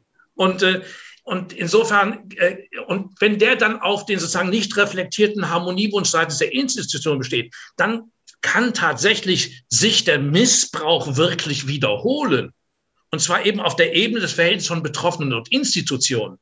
Und da muss ich sagen, wird es richtig gefährlich. Und deswegen, so klein das Beispiel ist, so entscheidend zeigt es doch, ähm, dass hier an einer entscheidenden Stelle etwas nicht begriffen worden ist. Ich würde das als Handlungsoption so zusammenfassen.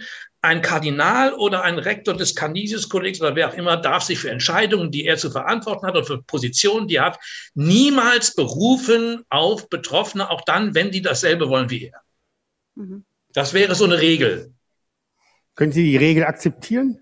Ja, ich kann die Regel akzeptieren. Ich möchte aber nur was zur Genese sagen, weil damit, damit auch nicht ein schiefes Bild stehen bleibt, ja, oder ein unvollständiges Bild. Also der Gedanke, dass es auch einen Bußgottesdienst geben soll, natürlich nicht als einzige Maßnahme. Das wäre ja, das wäre ja wiederum auch ein, ein, ein, ein Missbrauch des Gottesdienstes als, als Feigenblatt, als Entschuldigung. So war es nie gedacht. Aber das ist auch, wir haben uns schon die Frage gestellt, welches äußere Zeichen gerade auch der moralischen Verantwortungsübernahme jenseits einer juristischen Dimension ist denn geeignet? Wir haben verschiedene Zeichen diskutiert. Das wird auch nicht bei einem Zeichen bleiben, aber Ergebnis der Diskussion, erstmal unabhängig von den Betroffenen, ist es zu sagen, als Kirche, als Christen, als Volk Gottes gehört es auch dazu, Schuld auch vor Gott zu bringen, auch zu bekennen, dazu zu stehen, Verantwortung zu übernehmen. Und da ist nun mal auch eine Form des Gottesdienstes, die sicherlich sensibel gestaltet sein muss, eine angemessene Weise. Und diese Idee, das zu tun, die kam nicht von den Betroffenen, die kam schon relativ früh, richtigerweise auch aus dem Diözesanrat.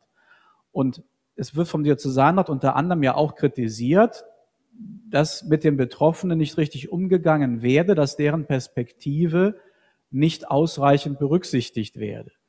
Und man kann jetzt über die Formulierung natürlich äh, durchaus unterschiedlicher Meinung sein. Nur die Aussage Absicht ist es nicht zu sagen, wir halten den Gottesdienst, weil die Betroffenen das wollen.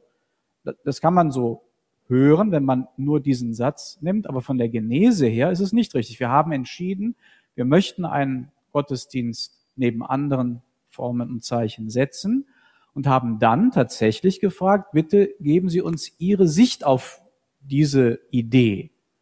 Wir sind also mit der Idee, bin ich persönlich in den betroffenen Beirat gegangen und habe dann festgestellt, dass da der Wunsch artikuliert wurde, wir möchten auch gerne einen Teil mitgestalten. Aber das Schuldbekenntnis, um das nochmal klarzustellen, legt natürlich nicht der betroffene Beirat, auch keine Mitglieder von denen ab. Das wäre absurd. Das wäre ja wirklich völlig daneben und schräg. Äh, das war nie vorgesehen, auch nie diskutiert. Da sollte kein falsches Bild übrig bleiben. Ich würde auch gerne mit Blick auf die Uhr einen, einen Punkt vertiefend ansprechen. Mir ist aufgefallen, dass bei allen Unterschieden es anscheinend einen Konsens zu geben gibt, nämlich alle sprechen davon oder viele sprechen davon, es geht um die Gerechtigkeit für die Betroffenen. Das sagt Kardinal Wölki noch letzten Sonntag in seiner Videobotschaft. Das sagt Klaus Mertes. Das sagt Maria 2.0. Es geht um die Gerechtigkeit für die Betroffenen. Und dann wäre ich natürlich ein bisschen nachdenklich, wenn so unterschiedliche Stimmen dasselbe wollen und der Streit darüber so groß ist. Was ist eigentlich mit Gerechtigkeit gemeint? Welchen Begriff von Gerechtigkeit schwebt den Menschen vor. Und ich würde gerne als erstes Frau fragen, wenn Sie hören, es geht um die Gerechtigkeit, das wäre das Ziel der Aufarbeitung. Und wenn ich ein Ziel habe, muss man irgendwann auch feststellen können, das Ziel ist erreicht und wir kommen dem Ziel nahe. Was wäre für Sie, was wären für Sie Punkte zu sagen, wir kommen der Gerechtigkeit für mich als Betroffene näher? Oder ist es ein Begriff, der für Sie keine Relevanz hat? Oh doch, der, der, Begriff ist für mich sehr wichtig und ich glaube, ich bin dann nicht die einzige Betroffene, weil das ist das, worum es geht. Das, was vorher gefehlt hat, was einem genommen wurde durch den Missbrauch und was im Idealfall wiederhergestellt wird. Und das ist ja auch ganz eng an die Würde gekoppelt, gekoppelt, die einem genommen wird und die durch Gerechtigkeit auch im Idealfall wiederhergestellt wird. Und ich finde, es sind drei Zeitschienen, was Gerechtigkeit anbetrifft. Es ist die Gerechtigkeit, also im Sinne von, wir blicken zurück und schauen, was ist passiert. Wir stellen uns dem, was war und wir arbeiten lücken- und rücksichtslos auf. Das ist ein Punkt der Gerechtigkeit. Gerechtigkeit im Sinne von Gegenwart bedeutet, wie gehe ich im Hier und Jetzt mit Betroffenen um? Auch gerade als Kirche und als Verantwortliche, gehe ich so mit ihnen um, dass ihnen die, dass die Möglichkeit besteht, ihnen diese Gerechtigkeit und die Würde wieder zurückzugeben. Im Sinne von, ich höre auf sie, ich handle, ich glaube ihnen, ich, ich stelle mich, also ich, ich mache mich zu deren AnwältInnen und, und, und versuche sie wirklich im Sinn in die Mitte zu stellen und nicht auszugrenzen oder in Widerschmerzen zu, zu bereiten, sondern im Sinne von, sie haben das schlimmstmögliche Gesicht der Kirche kennenlernen müssen. Und jetzt haben sie es verdient, das bestmöglichste Gesicht kennenzulernen. Im Sinne von sensibler Umgang, im Sinne von kompetenter und professioneller Umgang, im Sinne von, ich instrumentalisiere sie nicht. Also es gibt ganz viele Möglichkeiten. Und, und natürlich ganz wichtig auch die juristische Frage.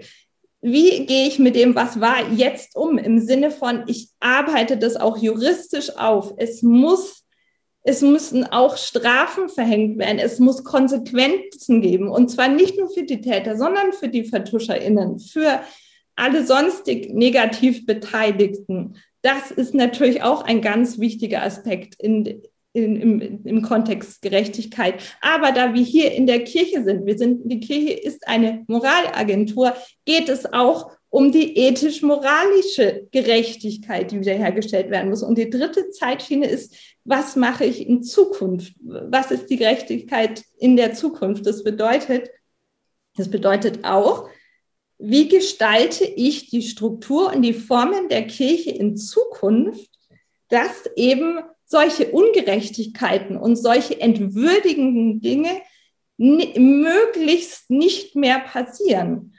Wie kann ich den zukünftigen, also den, wie kann ich zukünftige Opfer eben verhindern? Und zum Beispiel auch durch Reformen, durch gute Präventionsarbeit, durch gute Interventionsstrukturen. Also, und ich sage immer gern, und ich meine das auch so, dass äh, eine Strukturreform auch eine Form von Prävention bedeutet. Und das sage ich auch in Richtung Köln. Also Gerechtigkeit ist nicht, ist nicht einfach ein, so jetzt haken wir es äh, ab oder ist jetzt nicht nur was, was sich in ein juristisches Paket packen lässt. Es ist ein Gerechtigkeit wiederherrschen ist ein sehr komplexes Geschehen. Aber das muss auch so komplex angegangen werden und so tiefgreifend wie möglich und so, und so, ja, und zwar mit allen Kräften, die die Kirche hat. Und in der Hoffnung, dass eben sowas nicht mehr geschieht in Zukunft. Pater Mertes, wenn alle den Begriff der Gerechtigkeit nutzen und Gerechtigkeit erzielen wollen, wo liegt denn der Unterschied zwischen den verschiedenen? Naja, im Verständnis von Gerechtigkeit. Das ist ja, da, das ist der Gerechtigkeit jetzt, jetzt mal ein Wort. Äh, also äh, für mich ist, ich nenne es mal sehr konkret. Die, ähm, die Betroffenen haben einen Anspruch darauf, ob die Institution ihnen gegenüber erklärt, ob sie ihre Geschichte glaubt oder nicht. Mhm. Das ist der erste Aspekt, also die Aufklärung, könnte man sagen. Der zweite ist tatsächlich der ganze Bereich, ich sag mal, Entschädigung, Hilfe. So, das, das ist ja alles, das ist ja alles bis 2018 überhaupt gar nicht thematisiert worden in der katholischen Kirche. Ja, also äh, die, äh, außer unser, unser, unsere 5000 Euro Regelung. Also die, äh, so die, ähm, ähm, und dann das Thema, das hatte äh, Frau Beck auch angesprochen, natürlich schon das Thema Strafe. Da kommen wir nicht drum rum. Da kommt man, muss man, muss man auch mal die, das theologisch durchdenken. Also ich, äh, so, dann der dritte Aspekt, den würde ich mal nennen, äh, Metanoia, Umkehr. Es geht ein bisschen in die Richtung, was Frau Beck meint mit der äh, strukturellen, ähm, äh, mit der strukturellen Umkehr.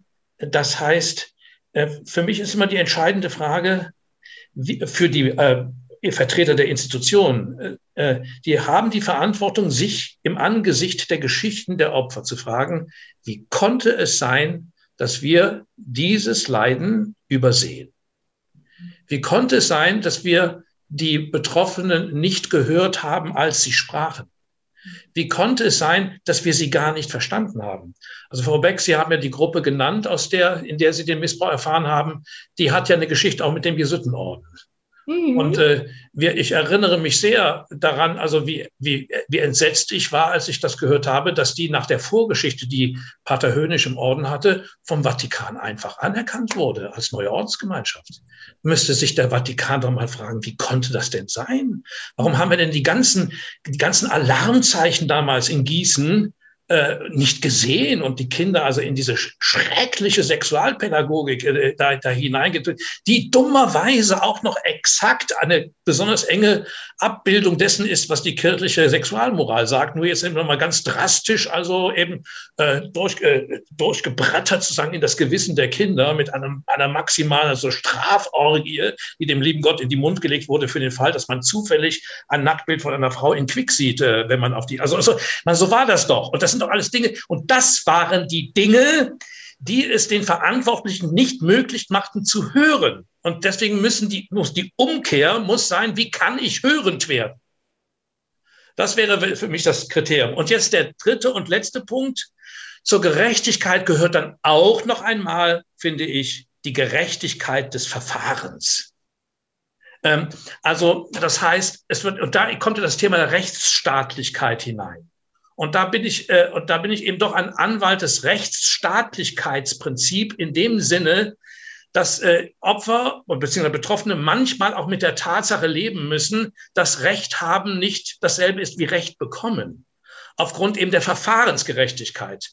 Äh, man kann ja nicht einfach sagen, dass die Gerechtigkeit darin besteht, dass die Betroffenen das bekommen, was sie wollen dann hätten wir das rechtsstaatliche System äh, ausgehebelt. Also hier muss auch nochmal ein Verfahren für die Gerechtigkeit hin.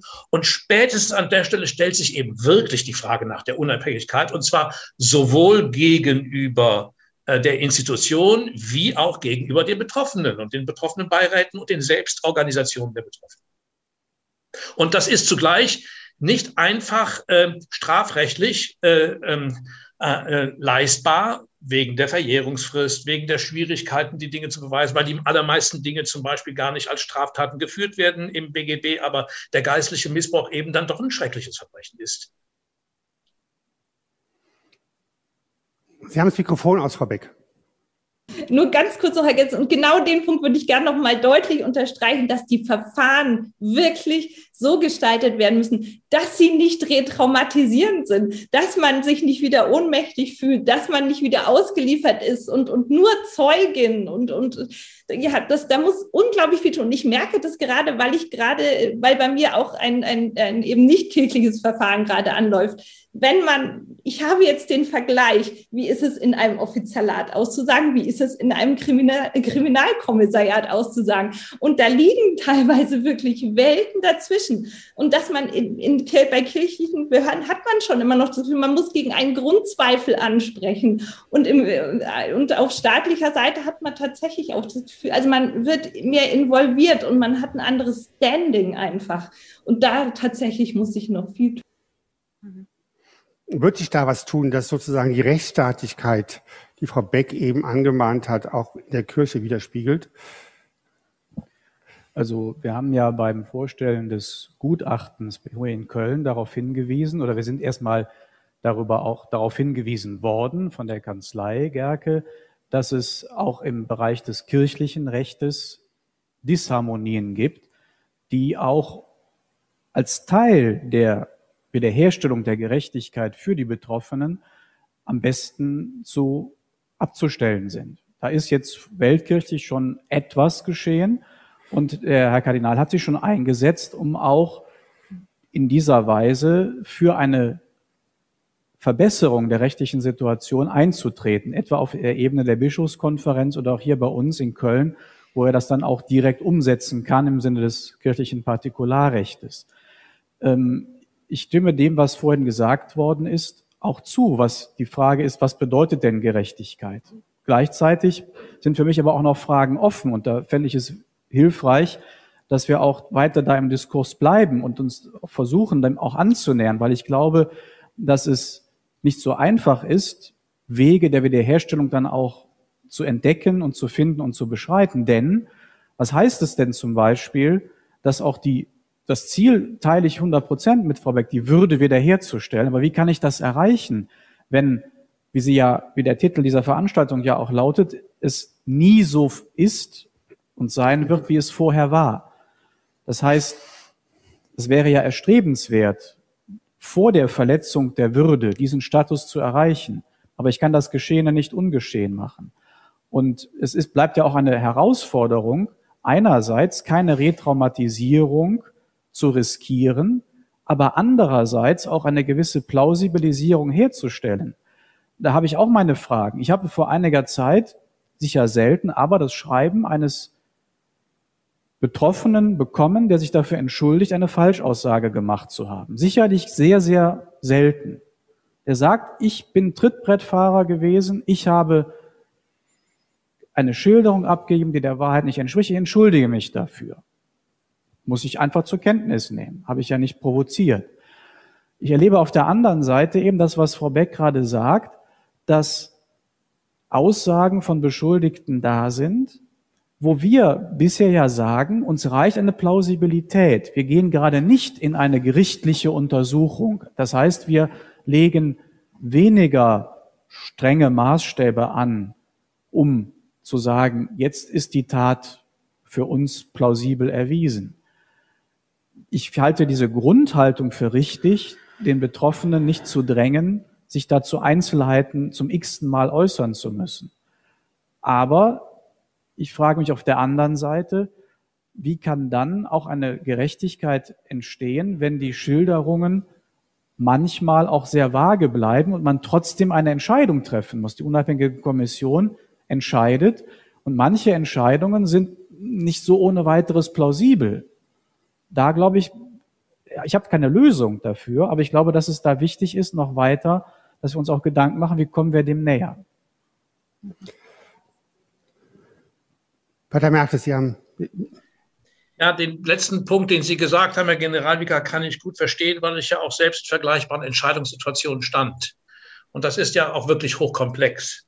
Ähm, ich, mir, mir, geht es zunächst einmal um ein, ein formales Thema, nämlich ähm, ähm, man muss wirklich zuerst mal klären, wer muss denn die Entscheidung treffen?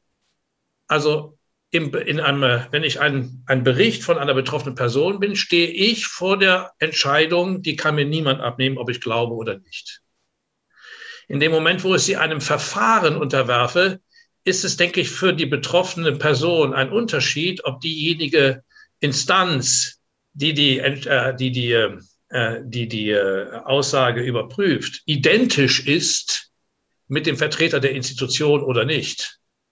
Also insofern, da kommen wir wieder in das Thema der Unabhängigkeit hinein. Mhm. Äh, das ist tatsächlich äh, hochkomplex äh, zum Thema Falschaussagen von Betroffenen. Auch damit habe ich zu tun gehabt. Und es ist eben so, dass diese Entscheidung, ich glaube, ähm, eine Entscheidung ist, die tatsächlich von Seiten der Person, die in der Verantwortung ist, in Freiheit getroffen wird. Und es gibt auch Fälle, wo ich mich entschieden habe, nicht zu glauben. Ähm, ja, weil es mir eben nicht plausibel war. Äh, einfach nur zu sagen, ich glaube, alles, was mir gesagt wird, wird dann ja auch wieder den Betroffenen nicht ernst. Äh, und, und vor allem nimmt auch vor allem diejenigen Betroffenen nicht ernst, die es tatsächlich ernst meinen. Und das ist natürlich die große Mehrheit. Ich schaue auf die Uhr. Ich habe auf die Uhr Ihnen versprochen, dass Sie sich beteiligen können. Ich gucke mir meine Kollegin an. Es gibt keine Fragen im Chat. Ab jetzt werden Fragen entgegengenommen? Okay. Ich gucke mich im Saal, da ist auch noch keine Frage. Doch. Da ist. Also. Mehrere.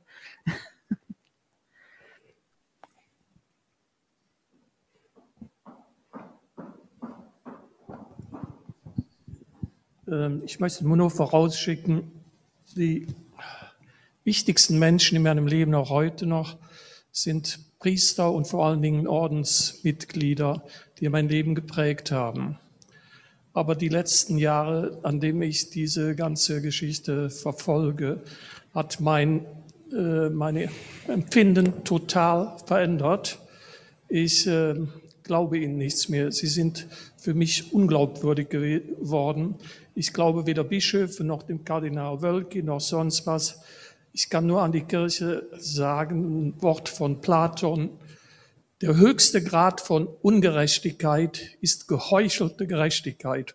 Und sie werden auch in Jahren wird er immer noch nicht mit harter Hand aufgeräumt. Sie versuchen immer weiter zu vertischen, zu bagatellisieren, abzulehnen und so weiter. Das ist meine Meinung. Amen.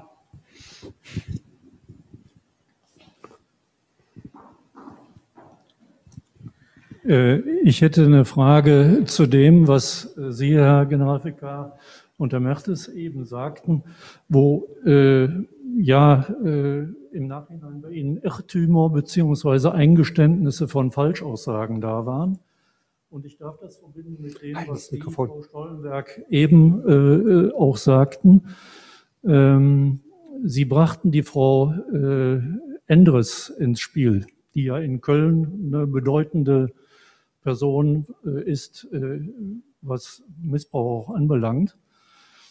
Ähm, ich habe Frau Endres erlebt, ich darf vielleicht sagen, ich bin äh, als Betriebsratsvorsitzender und Gesamtbetriebsratsvorsitzender in der Rolle gewesen, wo mich eine Mitarbeiterin gebeten hat, wo beide Kinder betroffen waren, angeblich, und wo in der Gerichts, sie hat mich gebeten, bei der Gerichtsverhandlung dabei zu sein, das war aber mehr so ein moralischer äh, Stützpunkt, den sie wollte.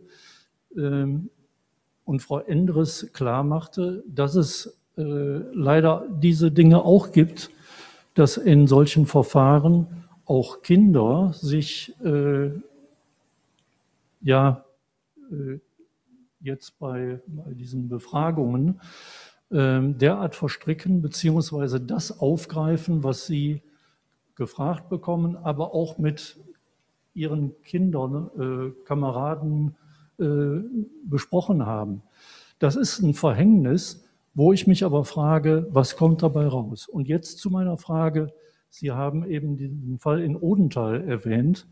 Haben sich inzwischen mehrere da noch äh, gewandt? Gibt es weitere Fälle oder wird im Düstern gegraben? Ich darf das vielleicht mit einer weiteren Sache verbinden. Wenn diese Fälle aus den 90er Jahren zum Beispiel äh, jetzt hochkommen, es gab keine weiteren Fälle, kann die, und es ist damit eventuell auch nichts aktenkundig geworden. Es geht ja bei den meisten Fällen darum, dass vertuscht wurde. Aber hier ist ja offensichtlich auch gar nicht vertuscht worden. Dann frage ich mich, äh, kann die Kirche das besser aufklären als der Staat? Der Staat wird äh, nach einiger Zeit äh, sagen, das geht gar nicht. Kann die Kirche sagen, wir können das? Es gibt sicherlich diesen Aspekt, das seelsorgerisch, was da aufgearbeitet werden muss, was ich unbedingt unterstreichen würde. Aber kann das, was eben auch angesprochen wird, die Wahrheitsfindung dann wirklich noch korrekt äh, definiert werden? Frau Stollenberg, das ist eine Frage, die Sie oft hören. Also, eine berechtigte Frage. Ja, Stand Montag. Ich bin nicht die Interventionsbeauftragte. Ähm, ich weiß, dass, dass es Menschen gibt, die im Gespräch mit Betroffenen sind vor Ort, wo die Betroffenen Stand Montag sich aber noch nicht beim Bistum gemeldet haben.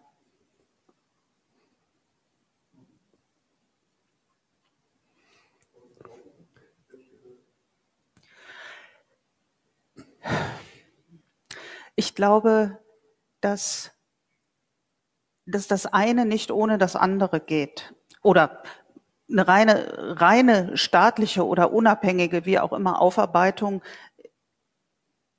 glaube ich, reicht nicht, weil die Institution, in der diese, diese Verbrechen geschehen sind, muss sich ja auch ihrer Verantwortung stellen und muss selber auch aufarbeiten, ob sie die reine Aufklärungsarbeit machen kann. Für mich ist Aufklärung und Aufarbeitung nochmal zweierlei. Ja, die reine Aufklärungsarbeit, da haben Sie gerade gesagt, wir haben uns entschieden zu glauben, auch wenn es keine Beweise gibt, das könnten staatliche Stellen nicht.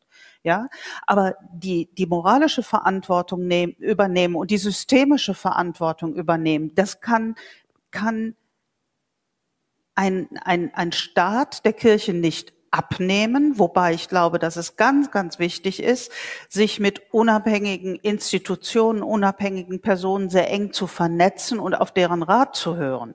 Also Kirche alleine kann das nicht, aber Kirche bleibt in der Verantwortung für die Umsetzung. Vielen Dank. Gibt es jetzt Fragen aus dem Chat? Ja, ähm, und zwar fragt Herr Bruno Schrage, ähm, ob wir nicht eine unabhängige Wahrheitskommission brauchen und ob die einzelnen diözesanen Studien nicht eine ständige Retraumatisierung bedeuten. Eine unabhängige Wahrheitskommission. Pater Mertes hat das in seinem Buch auch erwähnt. Wahrscheinlich kann er was dazu sagen. Jetzt Mikrofon freischalten. Ja. Äh, da Sie in die Frage mit hineingebracht haben, die Frage nach der Retraumatisierung, finde ich, muss man jetzt auch mal langsam äh, da hier etwas unterscheiden. Man kann nicht immer sagen, dass Aufarbeitung, äh, Aufklärung zur Retraumatisierung führt. Also ich habe den Wunsch nach Aufklärung von Betroffenen gehört. Und ich bin äh, 2010 ganz massiv von Experten angesprochen worden, die mir den Vorwurf machten, dass ich zu, äh, äh, äh, verantwortlich sei durch die Aufklärung für Retraumatisierung. Also man kann das Retraumatisierungsargument auch wieder instrumentalisieren, um äh, auf, Aufarbeitung und Aufklärung zu verhindern. Also ich finde es mal schwierig. Die Frage nach der Wahrheitskommission das Problem bei der Wahrheitskommission besteht nicht darin, dass es eventuell retraumatisieren könnte, selbst dann, wenn es auch solche Risiken gibt, sondern die Wahrheit, ich, ich spreche zunächst einfach einmal lieber von einer unabhängigen kirchlichen Institution, die Entscheidungsvollmachten hat. Und zwar sowohl bezüglich der, letztlich bezüglich der Gerechtigkeitsfragen, die ich angesprochen habe, vor allem im ersten und zweiten Teil. Äh, also die Aufklärung und das zweite wäre dann eben Hilfe, Unterstützung, äh, Entschädigung und so weiter und so fort. Das ist jetzt nach 1900, nach 2018 schon ein bisschen anders gelaufen. Insofern kann es nicht einfach zusammengepackt werden in einen Pack, das ist mir auch klar. Aber ich glaube, wir scheitern permanent immer wieder daran, dass eben äh, die genau eine solche Unabhängigkeit nicht da ist von Kommissionen, die dann auch selbst entscheiden können. Auch zum Beispiel entscheiden können, ähm, die Veröffentlichung von Untersuchungsberichten sodass die Veröffentlichung auch nicht mehr in der Hand der zuständigen Institution ist. Was im Übrigen natürlich auch bedeutet, was ist ja keine angenehme Aufgabe, dass die dann auch äh, verantwortlich sind für die personenschutzrechtlichen Fragestellungen, die im Kontext von Öffentlichkeits, von Öffentlichkeit, äh, äh, von Veröffentlichung sich ja tatsächlich stellen. Also ähm, an der Stelle finde ich, äh, äh, müssten wir weitergehen, während ich ehrlich gesagt eher der Meinung bin, dass wir bei den systemischen Fragen der Prävention eher wirklich nochmal als Kirche gefragt sind äh, zu den Schlüsselthemen Sexualmoral äh, und so weiter und so fort, jetzt nicht irgendeine unabhängige Wahrheitskommission einzurichten, die uns am Ende auch noch sagte, Kirche sollte Homosexualität äh, äh, anerkennen und sollte den Zölibat aufheben und Frauen zu Priesterinnen machen, weil das nämlich alles Fragen sind, die man nicht einfach nur instrumentalisieren darf, vom äh, Missbrauchsgeschehen her, sondern dass Frauen zu Priesterinnen geweiht werden können, ist ja eine Frage, die mit der gleichen Würde von Mann und Frau in der Kirche zusammenhängt, selbst dann, wenn es keinen Missbrauch gäbe. Also hier sind, finde ich, einige Unterscheidungen notwendig. Weitere Fragen? Ja, ähm, Herr Strage hat noch einmal hinzugefügt, dass Retraumatisierung über Jahrzehnte gemeint ist, weil jede Diözese ihre Aufarbeitung betreibt. Also Aufarbeitung muss sein. Ähm, wir haben aber auch noch eine Frage von ähm, Annemarie an Pater Pet Mertes. Im Zeitinterview vom 18. März, März sagen, sagen Sie, es störe Sie, wenn Verantwortungsträger die Kirche, ihre Machtstrukturen, Zölibat etc. offen kritisieren. Warum, warum seien Sie noch in der Kirche? Nein, also erstmal habe ich das so nicht gesagt, sondern äh, ähm, ich, äh, ich, ich, äh, ich formuliere das mal positiv. Äh, ich bin der Meinung, dass ich als Amtsträger Rechenschaft abgeben muss, sowohl gegenüber der Öffentlichkeit als auch gegenüber Betroffenen, warum ich das Priesteramt bejahe und warum ich das, den institutionellen Aspekt von Kirche und Nachfolge Christi bejahe. Und das heißt, ich, ich, ich bin ja auch selbst jemand, der dann durchaus äh, bereit ist, als Priester auch kirchliche Strukturen zu kritisieren. Das habe ich auch getan. Nur ich muss, äh, ich repräsentiere ja auch etwas. Und dann kann ich nicht einfach äh, nur in die Kritik absteigen, sondern stehe dann auch irgendwann ähm, äh, vor der Aufgabe, dann zu repräsentieren, die Frage genau zu beantworten, die Sie gerade gesagt haben. Warum sind Sie dann noch Priester?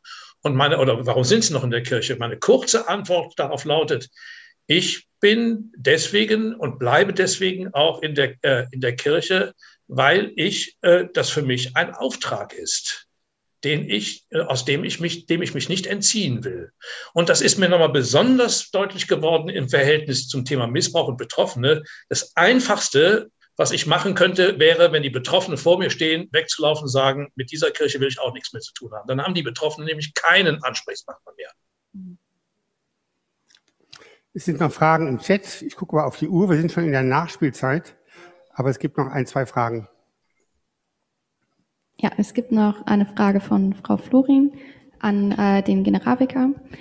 Äh, warum galt im Fall des stellvertretenden Stadtdeschanten von Düsseldorf vor einigen Wochen noch Hauptsache, es war keine Straftat? Und warum geht es jetzt doch als verwerflich? Woher kommt die geistig-moralische Wende? Ich habe schon vor einigen Wochen in einem Interview mit der Rheinischen Post die moralische Verwerflichkeit eindeutig benannt ich habe auch in dem viel kritisierten WDR-Beitrag davon gesprochen. Das ist nicht so deutlich rübergekommen, das habe ich verstanden.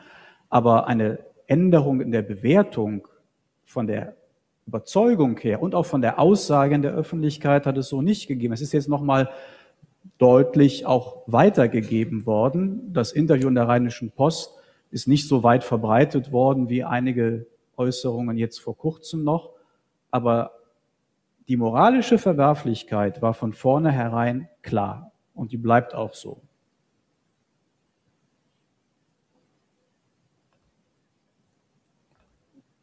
Ich gucke rüber zu der Kollegin, die letzte, oder war es das schon? Ähm, es gibt noch eine Frage, auch wieder an Herrn Hoffmann. Äh, kann man nach dem Desaster von Köln anderen Bistümern raten, die Aufklärung selbst zu leisten, oder ist es nicht ratsam, die Aufklärung in, in externe Hände zu geben? Ich denke, es ist wichtig, dass die Aufarbeitung nicht völlig ohne die betroffene Diözese geschieht. Ich kann das nicht alles delegieren. Und gleichzeitig ist es auch wichtig, dass ein großes Maß an Unabhängigkeit gewährleistet ist. Es muss beides geben. Und wir sind deswegen mit der Aufarbeitung noch nicht zu Ende. Wir haben immer gesagt, das gilt für Köln, das gilt auch für andere Bistümer, eine, ein Gutachten, eine Untersuchung ist nur ein Element. Ich glaube, dass es wichtig ist, dass es solche Untersuchungen gibt, wenn sie handwerklich gut gemacht sind. Aber man kann sich auf keinen Fall damit zufrieden geben.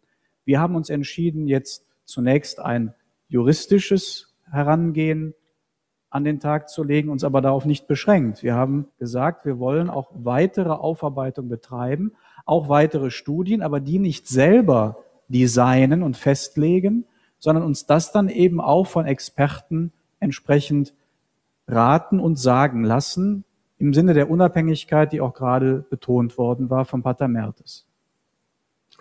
Vielen Dank. Die Schlussrunde. Eine Frage mit einer Bitte um eine kurze Antwort. Worüber möchten Sie in diesem Kontext in fünf Jahren nicht mehr diskutieren?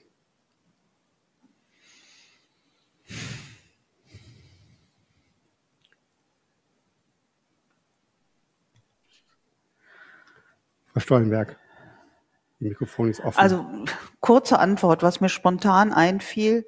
Äh, ich möchte in fünf Jahren nicht mehr über die Kölner Wirren diskutieren, sondern hoffe, dass wir aus den Kölner Wirren dann so viel gelernt haben, dass wir es gut umsetzen können.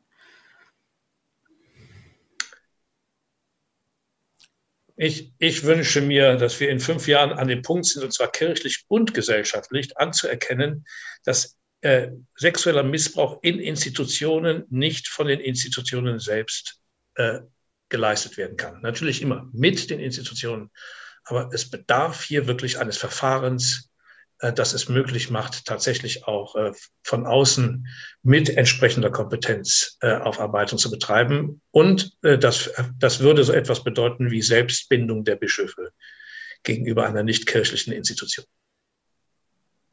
Herr Rabika, worüber wollen Sie in fünf Jahren nicht mehr diskutieren müssen?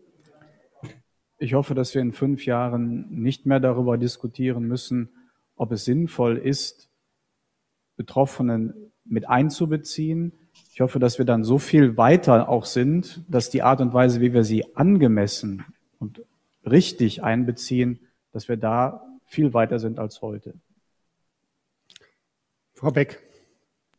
Also ich, worüber ich weiter diskutieren möchte, ist an sich das Thema Missbrauch, weil ich gehe sehr stark davon aus, dass es in fünf Jahren nicht ähm, beendet ist, das Thema. Und es darf auch in fünf Jahren immer noch nicht beendet sein, weil man kann nicht sagen, so, wir haben jetzt alles gemacht, Deckel drauf und weiter geht's ohne dieses Thema, sondern dieses Thema muss uns weiter beschäftigen. Insofern möchte ich da immer noch drüber diskutieren. Worüber ich eben zum Beispiel auch nicht mehr diskutieren möchte, ist, ähm, Themen wie, wie, wie soll oder wie sollen die Strukturen, wie soll alles gestaltet sein, äh, wie, wie, soll, wie soll das Grundsetting einer Aufarbeitung äh, gestaltet sein, in welcher Form, in welchen Institu also in, in welchen ähm, ja, institutionellen oder eben nicht institutionellen Formen. Das wäre gut, wenn das auf gute, in ein, eine gute Bahn und auf einen guten Weg gebracht würde.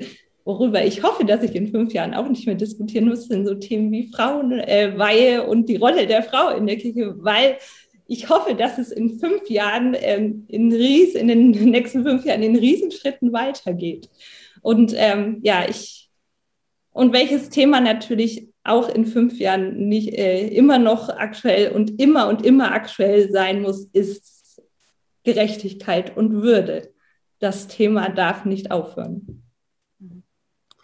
Vielen Dank für Ihre Diskussionsteilnahme, für Ihre Beiträge, Überlegungen. Beste Grüße nach Stuttgart, beste Grüße nach Berlin. Auch vielen Dank hier in Köln, dass Sie mitdiskutiert haben an diesem Abend. Vielen, vielen Dank.